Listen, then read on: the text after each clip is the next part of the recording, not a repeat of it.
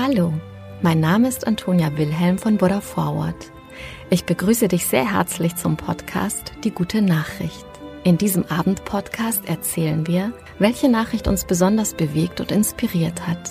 Die Geschichten sind für alle Menschen geeignet, die den Tag mit einer guten Nachricht ausklingen lassen wollen. Eine gute Nachtgeschichte also für Jung und Alt. Mit Die gute Nachricht setzen wir ein Gegengewicht. Mit großen und kleinen Geschichten über Glück, Gelingen und Entwicklungen, die Hoffnung machen und das Herz wärmen. Eigentlich ist die Dating-App Tinder nicht in erster Linie darauf angelegt, hier Mr. oder Mrs. Right für den Rest des Lebens zu finden. Aber bei den Australiern Max und Alyssa hat es so funktioniert.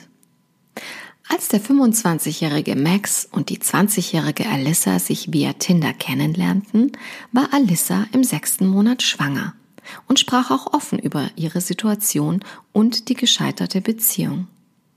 Ich wollte niemanden hinters Licht führen, also war ich ehrlich. Ich wollte, dass jeder sofort weiß, worauf er sich einlässt, erzählt die junge Frau aus Brisbane. Max hätte sich vielleicht nicht für ein Date mit einer schwangeren Frau interessiert, aber irgendetwas an Alyssa ist mir aufgefallen. Sie hatte einfach etwas an sich, erinnert er sich. Offenbar knisterte es auf beiden Seiten. Aber vor ihrem vierten Date, Max war oft dienstlich unterwegs und Alyssa wollte ihn vom Flughafen abholen, machte ihnen die Natur einen Strich durch die Rechnung. Es war im September 2021 und die werdende Mama erst im achten Monat. Trotzdem setzten ihre Wehen ein. Der kleine Olli hatte es sehr eilig. Alyssa schrieb Max eine SMS mit den Worten, es tut mir so leid, du musst ein Taxi nehmen ich habe Wehen, und ging im stillen davon aus, er würde nun die Flucht ergreifen. Aber es kam anders.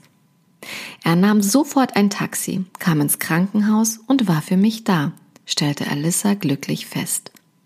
Und er wich auch nicht von ihrer Seite, bis Söhnchen Olli geboren wurde, nahm sogar nach der Entbindung eine berufliche Auszeit, um sich gemeinsam mit Alyssa um das Neugeborene zu kümmern.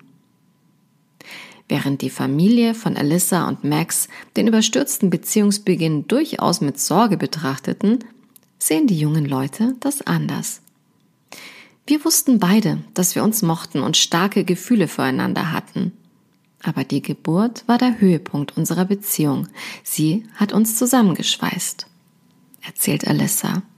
Und Max ergänzt, ich würde nicht sagen, dass ich Panik vor der Geburt hatte, aber ich war besorgt.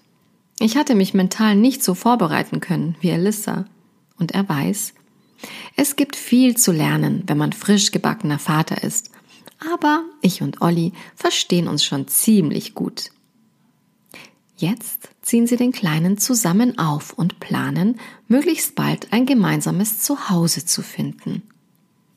Wir wünschen der kleinen Familie von Herzen alles Gute für die gemeinsame Zukunft.